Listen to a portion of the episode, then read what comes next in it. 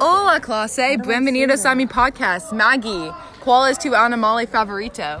Mi animal favorito es un perro. Porque um, mi perro es muy bueno. Mi animal favorito es el gato porque ellos duermen. Ah, mi. Oh. Are you gonna say my name? Okay.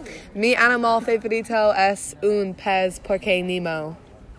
Mi animal favorito es un mono porque todos empezamos como ellos. Gracias por escuchar. Hola, clase. Bienvenidos a mi podcast. Estoy con mis amigos. Ramona, ¿cuál es tu animal favorito? Mi animal favorito es mono porque es mi. Uh, y Maddie?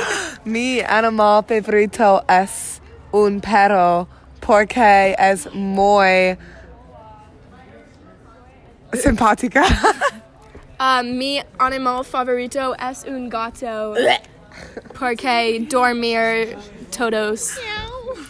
Gracias.